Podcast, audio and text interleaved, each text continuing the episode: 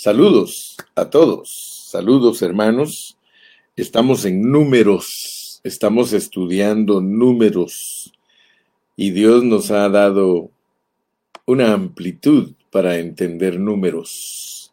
Se recuerdan que cuando empezamos a estudiar números, hablamos acerca de que en números hay tres cosas bien importantes.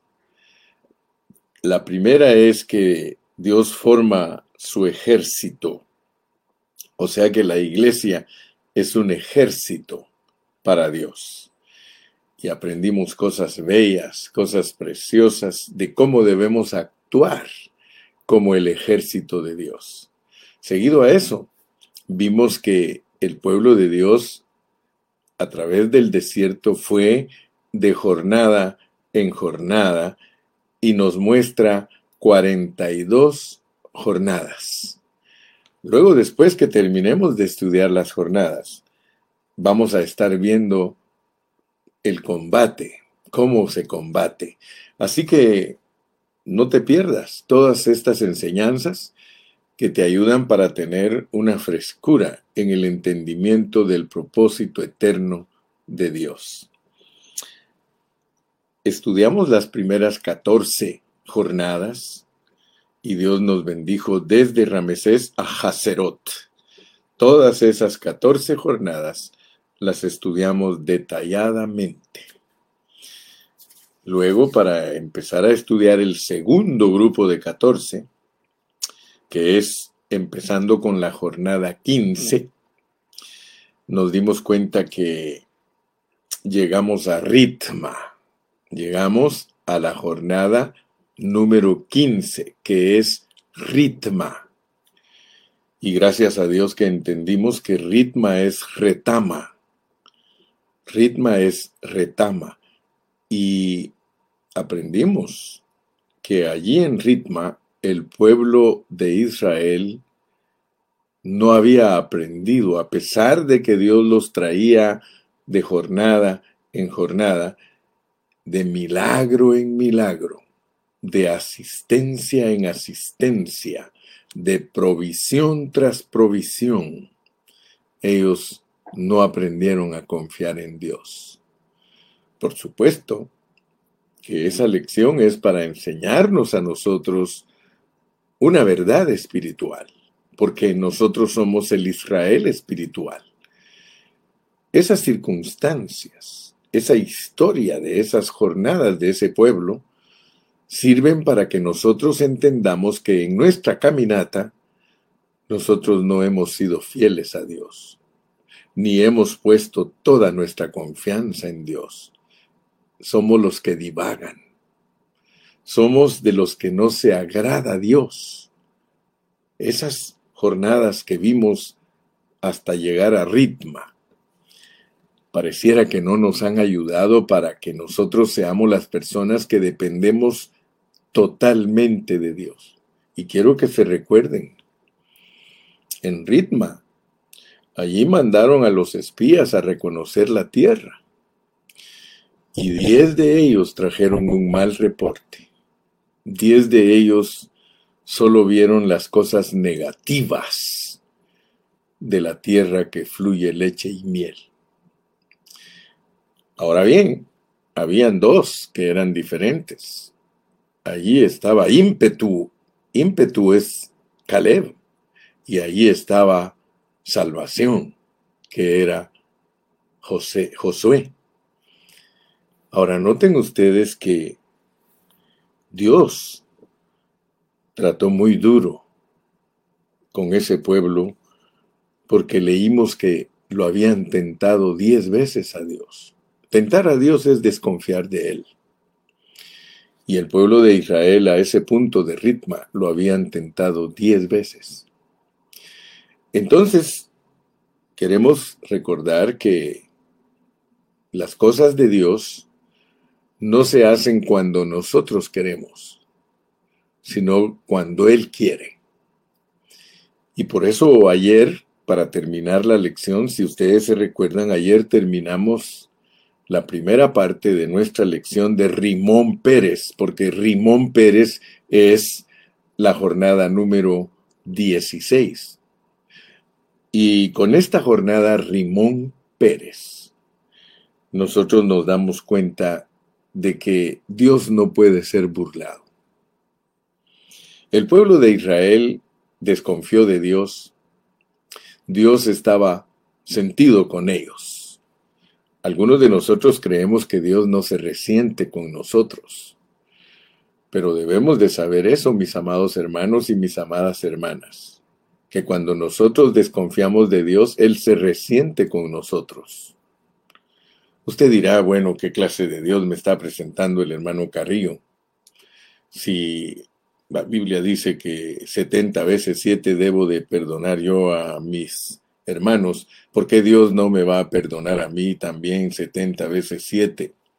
y siete veces caerá el justo, pero lo levantará, sí, pero eso no quiere decir que Dios no se resiente con las personas que son faltas de fe. Fíjese que si estudiamos la Biblia con seriedad, la Biblia dice que sin fe es imposible agradar a Dios. Que el que se acerca a Dios, que crea que allí está, y que es galardonador. A veces nosotros somos muy descuidados. El pueblo de Israel era muy descuidado. El pueblo de Israel creía que Dios no tenía sentimientos. Dios tiene sentimientos, hermano. Así como eres tú y así como soy yo, es Dios. Nosotros fuimos creados a su imagen y semejanza. Entonces, hermano, así como tú no estás contento con las personas que no tratan de agradarte, si tus hijos no tratan de agradarte, tú estás sentido con ellos. Claro que no es un sentir de muerte para matarlos o acabarlos. Sin embargo, un padre que es normal disciplina a sus hijos.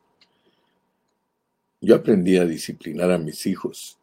A mí me disciplinaron, yo aprendí a disciplinar a mis hijos y cuando mis hijos se portaban mal, yo los castigaba así como me castigaron a mí. Gracias, hermana Anita, porque usted nos bendice, dice, pero sin fe es imposible agradar a Dios. Hebreos 11:6. Y también dice que el que Dios acepta como hijo, lo castiga y lo disciplina. Yo le doy gracias a Dios, porque si nos dejan sin disciplina, dice que somos bastardos. Dios no tenía un pueblo bastardo. El pueblo de Israel Dios era su padre y Dios los corregía. Y Dios, hermano, los castigaba. Nunca vayas a creer que Dios no castiga porque hay teorías, hay enseñanzas, hay doctrinas que dicen que Dios no castiga, hermano. Nunca te vayan a engañar porque Dios castiga, hermano. Yo quiero que recordemos, se, se recuerdan que estábamos estudiando en Cantares capítulo 5 y versículo 6. Cantares 5, 6 dice, después de que su amado le rogó que le abriera, usted puede leer despacito cuando quiera Cantares capítulo 5 y se va a dar cuenta que antes del versículo 6, el amado estuvo rogando a su amada que le abriera la puerta. Él quería entrar y refugiarse con ella en la recámara. Es una escena de amor de un esposo con una esposa. Pero la esposa le puso muchas excusas al amado y le dijo que ya se había desnudado de su ropa, que ya se había ido a acostar, que había mucho frío. Pero el amado insistió hasta metió su mano en la, en la manecilla y trató de abrir, pero como decimos los mexicanos, estaba atrancado. Ya él había, ya ella había cerrado la puerta, ella no tenía voluntad de abrirle al amado, aunque lo amaba. Qué raro, ¿verdad? Que uno pueda amar a alguien y no abrirle la puerta cuando en el frío y en la intemperie y ahí con la llovizna eh, no le abra a su amado. Y eso es una figura, una metáfora de Dios rogándonos a nosotros que nosotros le sirvamos. Bueno, total que leemos ahí que no le abrió. Pero de repente como que ella recapacitó y dijo, ay, mi amado, como que estaba drogada, borracha, estaba disvariando tal vez. Pero mire lo que dice Cantares 5, 6. Abrí yo a mi amado, pero mi amado se había ido. Había ya pasado y tras su hablar salió mi alma. Lo busqué y no lo hallé. Lo llamé y no me respondió. Vamos a ver que eso fue lo que hizo aquí Israel, porque estamos estudiando Rimón Pérez, que está en números 33, 19, en números 14, del 40 al 45, y Deuteronomio 1, del 41 al 45. O sea que después de Ritma, que Dios les dijo que fueran a reconocer la tierra para entrar a ella, ellos no quisieron. Ellos pecaron. Allá lo leímos. Ellos pecaron porque ellos no confiaron en Dios.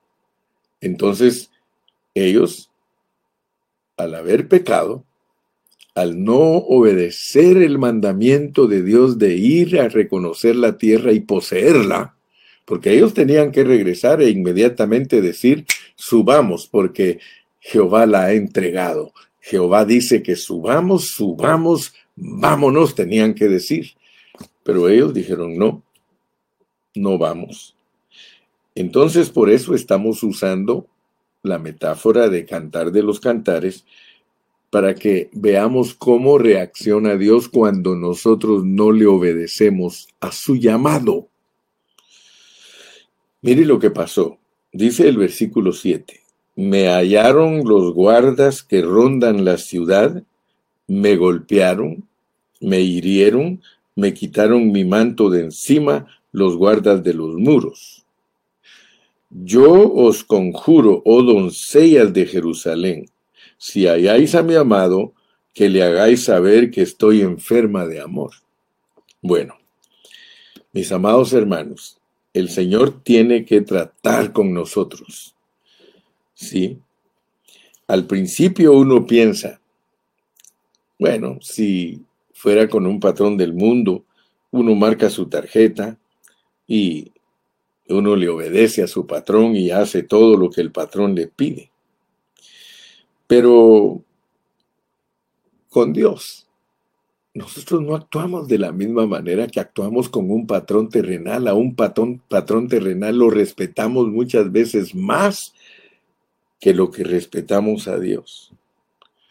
Hermanos, Dios nos manda a nosotros a obedecer sus mandamientos a que cuando Él nos llama, nosotros digamos como aquel himno que dice, cuando la trompeta suene, en aquel día final, a mi nombre yo feliz responderé.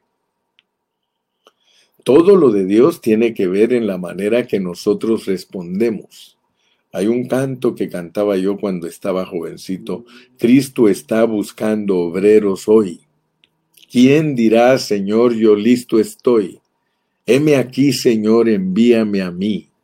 Hermano, el pueblo de Israel lastimosamente fue derrotado. Quiero que volvamos a números capítulo 14 y versículo 42. Números 14, 42.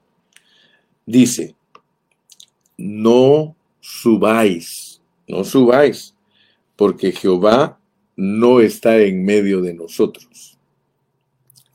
Por eso usé la metáfora de cantar de los cantares, porque después que el amado llamó e insistió llamando a la sulamita, ella no respondió. Cuando ella lo quiso buscar, ya no lo encontró.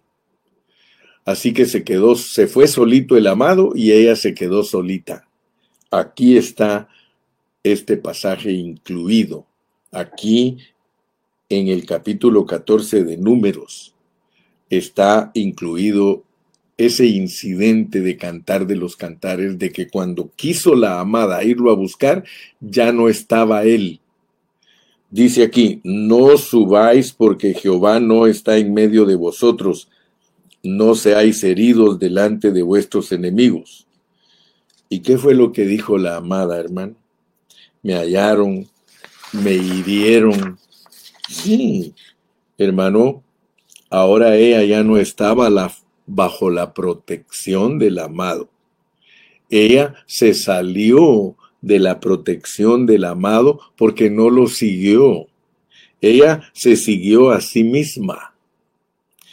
Ella se quería agradar a sí misma, no quiso agradar a Dios, sino que ella actuó como ella quería. Por tanto, Dios no la cubrió para que ella aprendiera lo que es estar bajo su dirección y lo que es estar bajo la propia dirección. Fíjese que hay una gran diferencia de estar bajo la dirección del amado o de estar bajo nuestra propia dirección. ¿Sí? Mire cómo le dice en el versículo 43. Porque el amalecita y el cananeo están allí delante de vosotros. Mire, no importa cuántos amalecitas hubiera, si Jehová está, no importa ningún amalecita. Pero si Jehová no está, los amalecitas son gigantes. Dios no dijo que no había gigantes. Lo que dijo era que con Jehová nosotros podíamos vencer.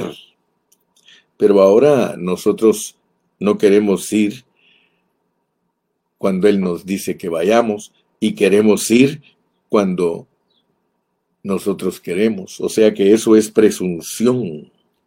Y Dios nos tiene que enseñar una lección, hermano. Dice, y caeréis a espada por cuanto os habéis negado a seguir a Jehová, por eso no estará Jehová con vosotros. ¿Por qué? La culpa es de ella. Se negó ella, ahora él va a estar solo y ella va a estar sola. Versículo 44. Sin embargo, se obstinaron en subir a la cima del monte, pero el arca del pacto de Jehová y Moisés no se apartaron de en medio del campamento. Ellos estaban obstinados después de haber pecado, después de no haber obedecido. Ahora ellos a su propio capricho querían subir más. Ya habían subido a la cúspide del primer monte, pero ellos querían subir más. Ahora fíjese, en Rimón Pérez se nos muestra que ellos querían subir más después de que se arrepintieron de su pecado. Ellos estaban dispuestos a subir. Pero Moisés no se movió. Moisés no se movió para nada. Eso fueron el pueblo de Israel, fue el que se movió, pero Moisés le dijo, yo no me voy a mover, ni el arca se va a mover.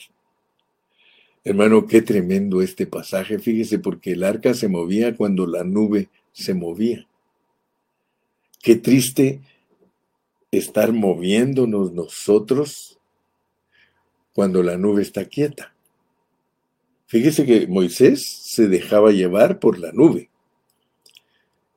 Y él se dio cuenta que la nube estaba quieta y que ellos estaban caminando y subiendo. Haga caso y cuenta como que está aquí Moisés y dice, aquí está el arca, aquí está la nube. Y el pueblo está subiendo. ¡Ey! ¡No suban! No, nos, no han dado mandato, miren la nube. Pero ellos estaban obstinados.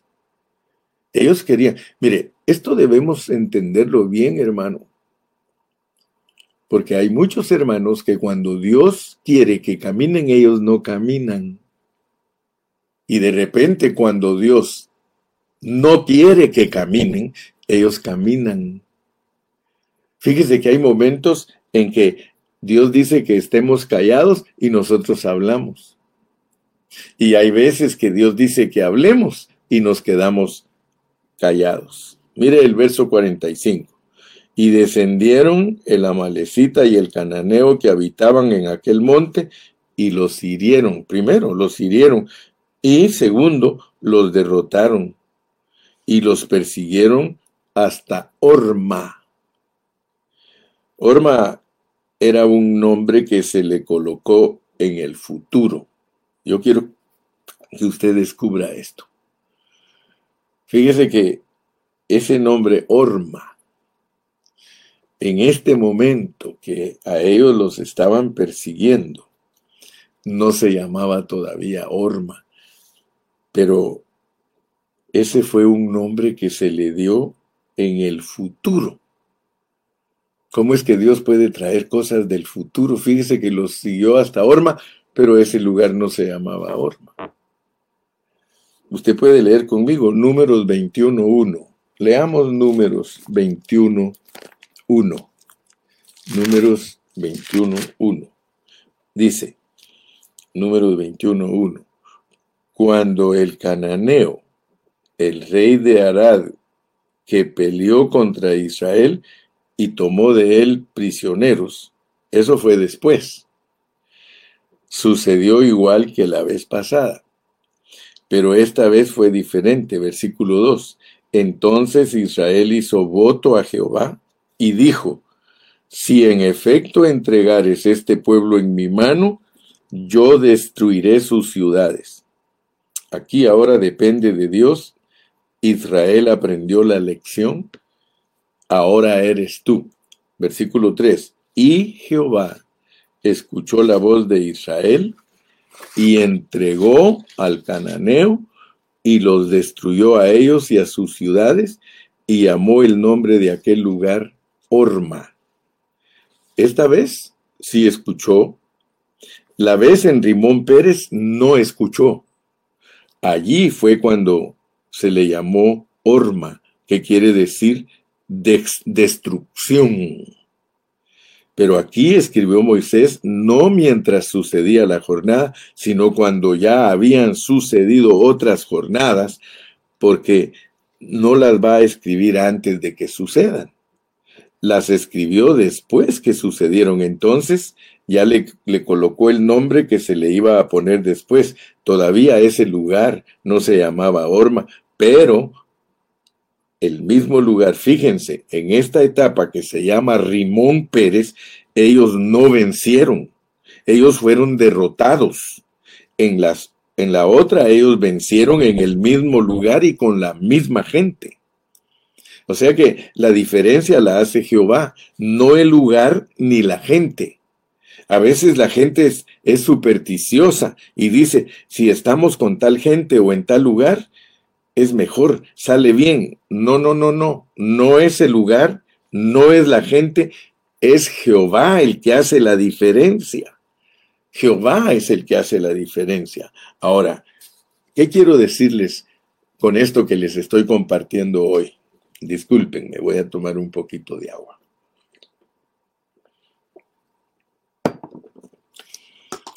El pueblo de Dios se arrepintió, hermanos nosotros podemos leer cuidadosamente que ellos después de haber eh, de haberse negado de ir, ellos después se arrepintieron y ellos dijeron hemos pecado, lloraron. Pero yo quiero que ustedes se den cuenta que con Dios no se juega. Porque no es cuando tú quieres ir, sino que es cuando Él manda porque Dios tiene todo cronometrado, todo, tú has oído el dicho, hermano, todo en el tiempo de Dios. Mentira que nosotros lo hacemos en el tiempo de Dios. Muchas veces nos adelantamos o nos atrasamos y no esperamos el tiempo de Dios. Pero mira, vamos a leer esto mismo, pero desde Deuteronomio, porque Dios contó este asunto dos veces. Y entonces nos vamos a dar cuenta que Moisés lo cuenta 38 años después. Él cuenta la misma jornada, pero la manera como lo cuenta se ve que aún Moisés no había percibido bien lo que pasó antes. Entendió mejor después porque al leerlo en Deuteronomio se va a entender mejor que cuando se leyó en números, porque el mismo Moisés aprendió también. En Deuteronomio 1.40, mire lo que dice pues. Mire lo que Dios les había dicho en Ritma, versículo 40. Pero vosotros volveos e id al desierto, camino del mar rojo. Es decir, devuélvanse hacia el golfo de Acabá, versículo 41. Entonces respondisteis y me dijisteis, hemos pecado contra Jehová. Nosotros subiremos y pelearemos conforme a todo lo que Jehová nuestro Dios nos ha mandado. Y os armasteis cada uno con sus armas de guerra y os preparasteis para subir al monte. Estaban en ritma. ¿Y qué hicieron? En vez de seguir a donde Dios les había dicho, no obedecieron. Oigan hermanos, no siempre confesar los pecados es suficiente. Yo les voy a decir que en la Biblia hay dos personas que confesaron los pecados. Poncio Pilatos. Él se lavó las manos delante del pueblo diciendo, inocente soy de la sangre de este justo. Perdón. Allá vosotros. Pero lo mandó a matar. Es decir, que él lo declaró inocente y se lavó las manos como diciendo que él reconocía que era un pecado lo que se estaba haciendo. Y otro que confesó los pecados fue también Judas. Judas también dijo, he vendido sangre inocente, pero la lección tiene que ver con la gracia. ¿Sí? Dice, he vendido sangre inocente, pero en vez de acudir a la gracia, se quitó la vida y por eso la próxima lección tiene que ver con la gracia. Nos va a enseñar Dios, pero Él la enseña después del castigo. Quiero que veas, porque es que algunos quieren solo la gracia, pero sin, sin corrección. Dios perdonó a David, pero el, el niño se murió. Es decir, que hay gracia, pero también hay corrección. Las dos cosas siempre van juntas. Quiero que aprendas, Rimón Pérez, es para entender que Dios no puede ser burlado. O sea que cuando Dios te manda que hagas algo y no lo haces, aunque te arrepientas, hay consecuencias. Y esto muchos cristianos no lo toman en cuenta. Muchos cristianos no toman en cuenta que aunque nos arrepintamos después de desobedecer, hay consecuencias, hay castigo, hermano. Mire, entonces, ese fue el problema. Hemos pecado contra Jehová. Nosotros subiremos y pelearemos. Ah, oigan eso. Nosotros subiremos. No hay que esperar que Dios diga, subid, porque si uno sube de por sí, eso es presunción. Si uno se mete sin ser enviado, hermano, uno está metiendo la cuchara donde no debe meterla. Nosotros subiremos y pelearemos. Hoy en día, hermano, nosotros tenemos que aprender nuestras lecciones espirituales, hermano. Nosotros no debemos hacer algo que Dios no nos ha mandado a hacer. Es como el niño que agarra el palo y le pega al panal de las avispas. ¿Qué va a pasar, hermano? Que lo van a andar persiguiendo todas las avispas y lo van a picar. Dice, ellos decían, nosotros subiremos y pelearemos conforme a todo lo que Jehová nuestro Dios nos ha mandado. Claro, ahora sí, pero ya Dios lo que había mandado fue otra cosa. ¿Qué había dicho Dios? Vosotros volveos e id al desierto. Dios los mandó de regreso al Mar Rojo. Otra vez vayan a seguir siendo mundanos y adámicos. Váyanse de regreso. Y eso fue lo que el Señor les mandó, pero ahora ellos estaban sacando un mandamiento anacrónico, ya pasado de moda, ya fuera de lugar. ¿Se da cuenta las lecciones que aprendemos, hermano? Nosotros no podemos sacar de contexto la palabra si Dios dijo que se hiciera algo y no se hizo. nos arrepentimos, pero no tenemos que actuar por, nuestra propia cuenta porque no nos va a ir bien. Y hay muchos hermanos que eso hacen. A veces Dios les dice, quiero hijo que hagas esto y esto y esto. Y desobedecemos. No lo hacemos. Y de repente como que reaccionamos, ay Señor, si yo tenía que hacer esto y esto y esto. Y el Señor dice, ya no. Me acuerdo mucho de Gilmar, mi amigo Gilmar. Mi amigo Gilmar tiene una frase que es en inglés, dice, too late, too late. Y cuando yo estaba estudiando esta lección, Gilmitar, me acordé mucho de ti, que cuando tú y esa, tú actuabas tal vez inconscientemente tú decías eso, pero eso viene del corazón de Dios. Porque Gilmar pedía su comida y un día estábamos allí, él ordenó su comida.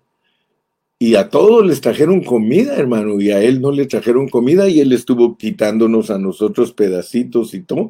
Y cuando ya apareció la mesera con la comida de él, le dijo, no la quiero, too late.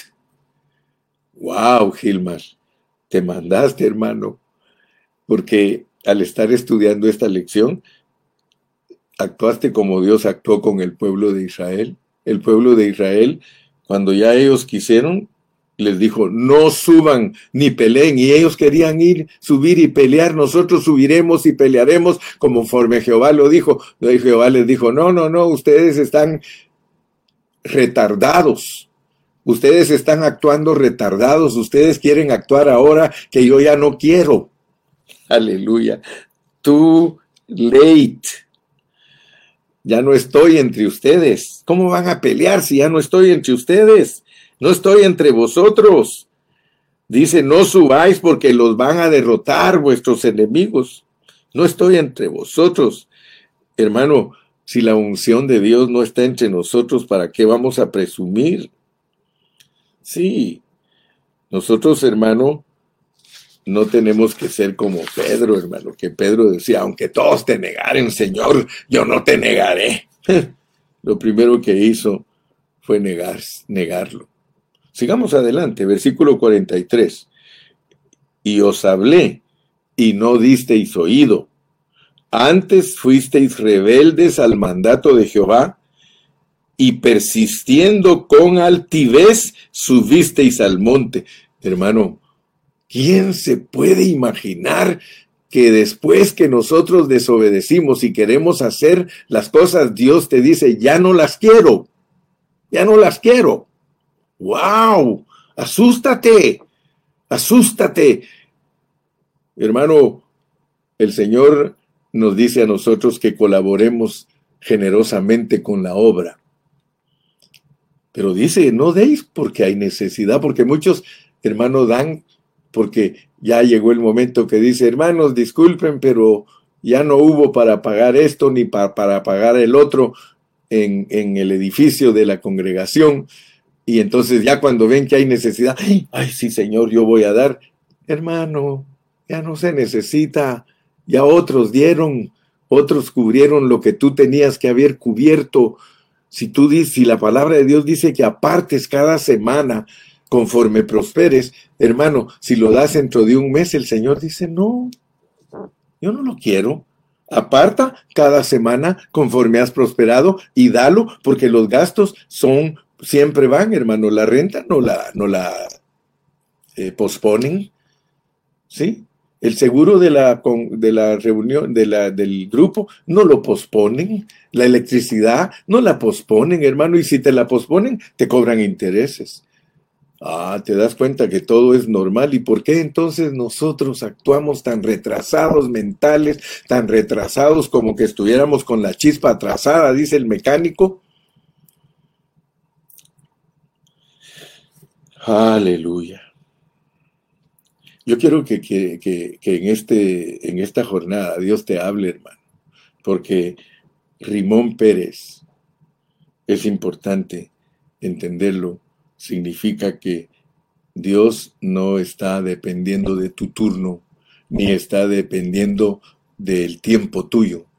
Él tiene un tiempo cronometrado y las cosas deben de hacerse eh, de acuerdo al tiempo de Él y no el de, nosotros. Él dice allí, bienaventurado el siervo, que cuando el Señor regrese lo encuentre dando el alimento a tiempo. Hermano, es importantísimo darle de comer a Dios mi comida, dice, dámela, dámela, dame mi comida a tiempo. Dios quiere su comida a tiempo, hermano. Hay momentos, y perdóname lo que te voy a decir, no estoy negativo, pero hay momentos que Dios no escucha nuestra voz. Versículo 45. Y volvisteis, así como ella, la amada que leímos en Cantar de los Cantares, y llorasteis delante de Jehová, pero Jehová no escuchó vuestra voz, ni os prestó oído. Ay, hermano, esto es duro, hermano. Esto es duro. El Señor ya había jurado, ya había dicho una palabra. Cuando el Señor dice una palabra, Él no es hombre para que mienta. Es mejor no obligarle al Señor a decir una palabra de corrección, hermano.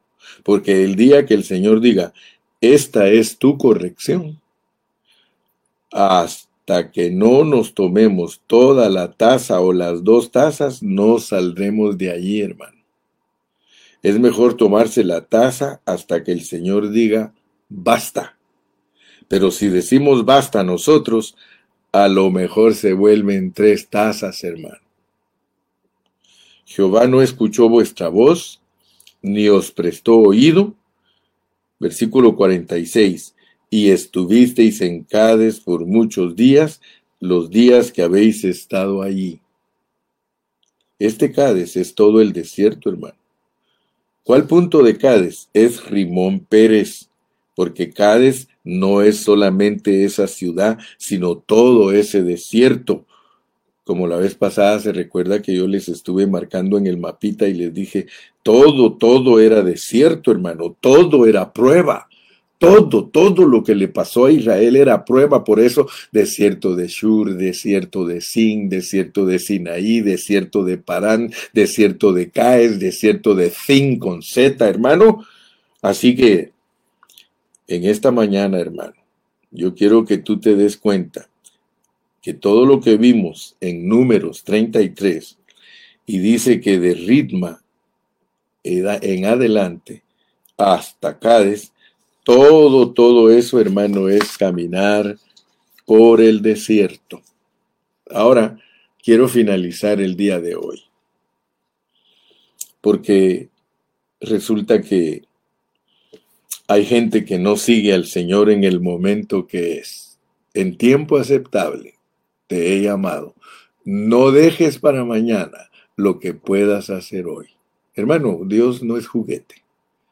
Tú no estás siguiendo a un Dios que puedes jugar con él al electrizado o a la tenta.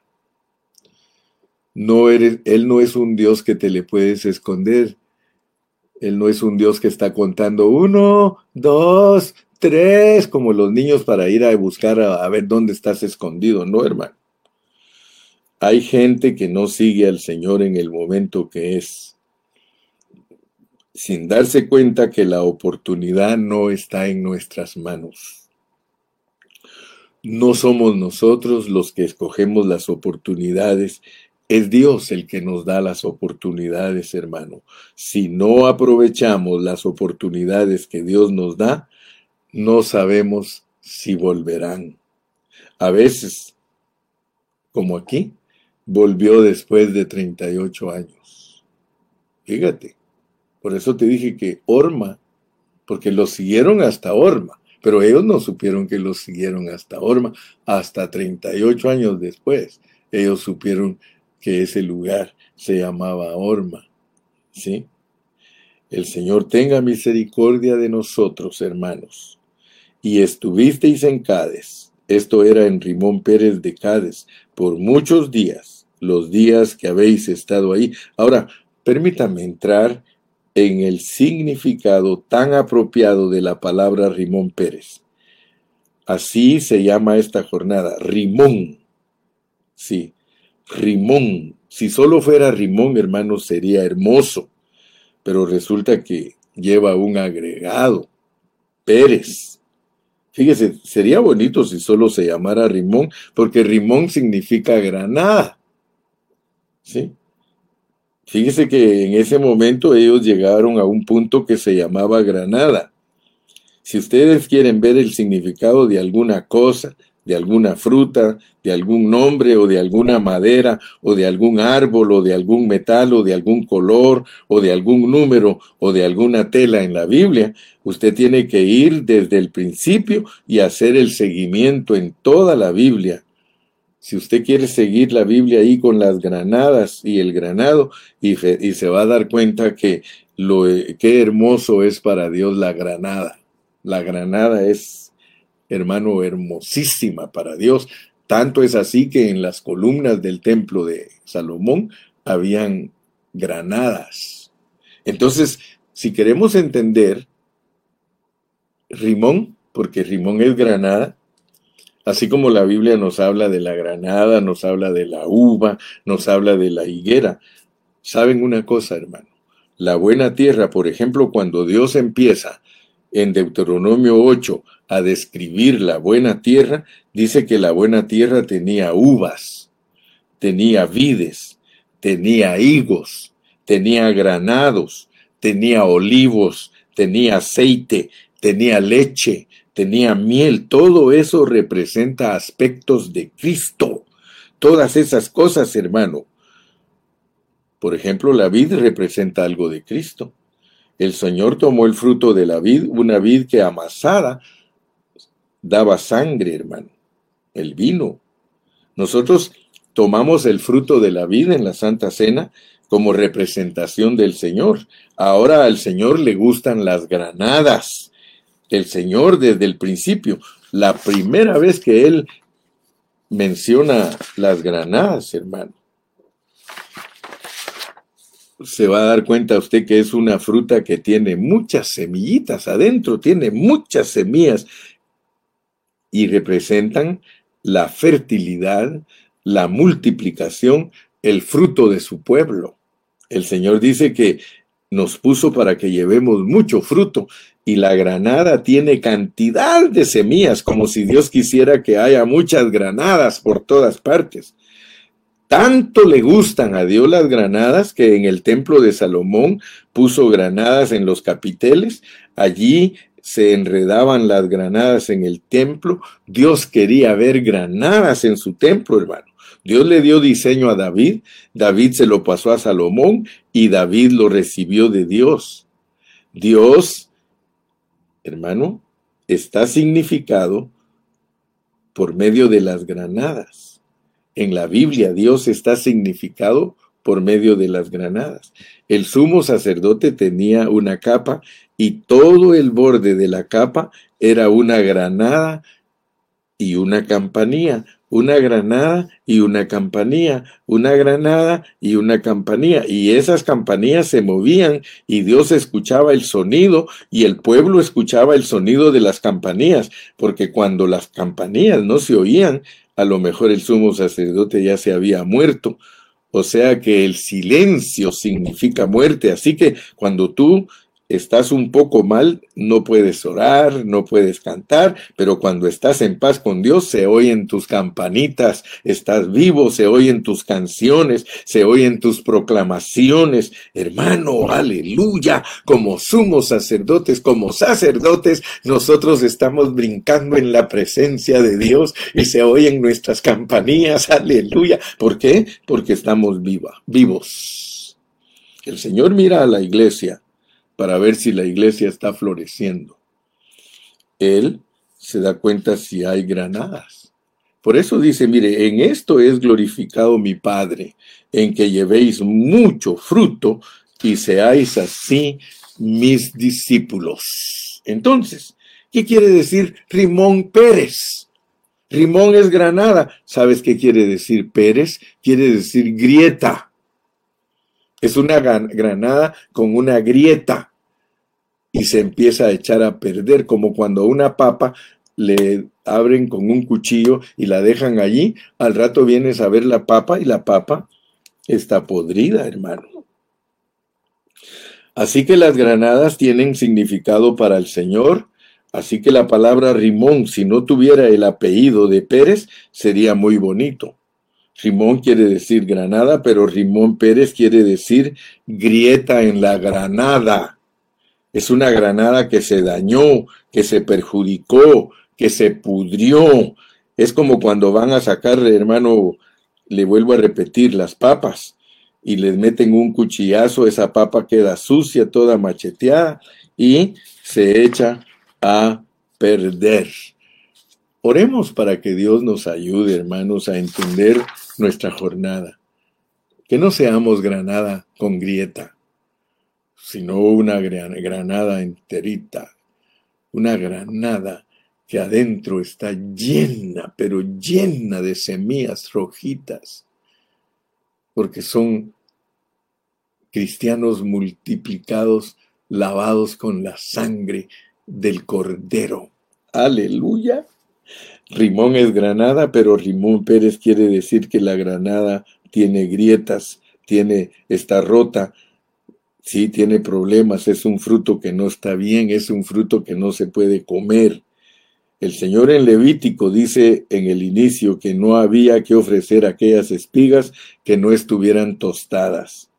Pero si las espigas estaban verdes, había que tostarlas por lo menos al fuego. Si el sol no los había tostado, había que tostarlas al fuego. Pero así, espigas verdes no se le pueden presentar al Señor. Nosotros queremos que el Señor acepte nuestro trabajo, nuestra manera, nuestra gana. Somos totalmente informales. Cuando quiero sirvo, cuando no quiero no sirvo. Así, hermano, ¿cómo vamos a servir al Señor? Cuando tú lees en el libro de Malaquías que le dice el Señor a los sacerdotes, vosotros me servís de mala gana. Si cerráis la puerta, queréis cobrar por haber cerrado la puerta, dice, Qué fastidio es hacer estas cosas. Hermano, mire, yo me doy cuenta.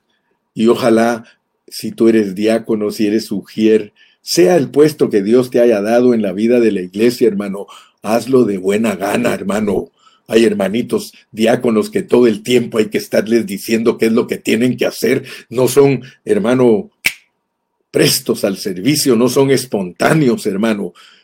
Deja de ir a la reunión y no ser espontáneo, hermano. Mire qué lindos son estos hermanos.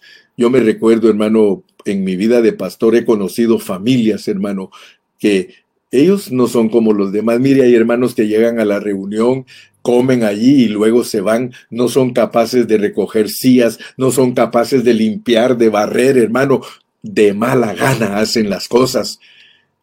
Diáconos, escuchen, no les tienen que estar diciendo cada seis meses en una reunión, hermanos, la responsabilidad de ustedes es esta y este y este. No, mis amados hermanos, no. Sean prestos para servir, háganlo en el momento que se necesita. ¿Cuántas hermanas a veces después de tres días, ay, aquí dejaron todos los platos, ay, aquí dejaron este desorden? No, mis amigos, no, mis hermanos, las cosas de Dios se hacen espontáneas y se hacen en el momento que son necesarias. El Señor dice, yo no tengo complacencia en vosotros.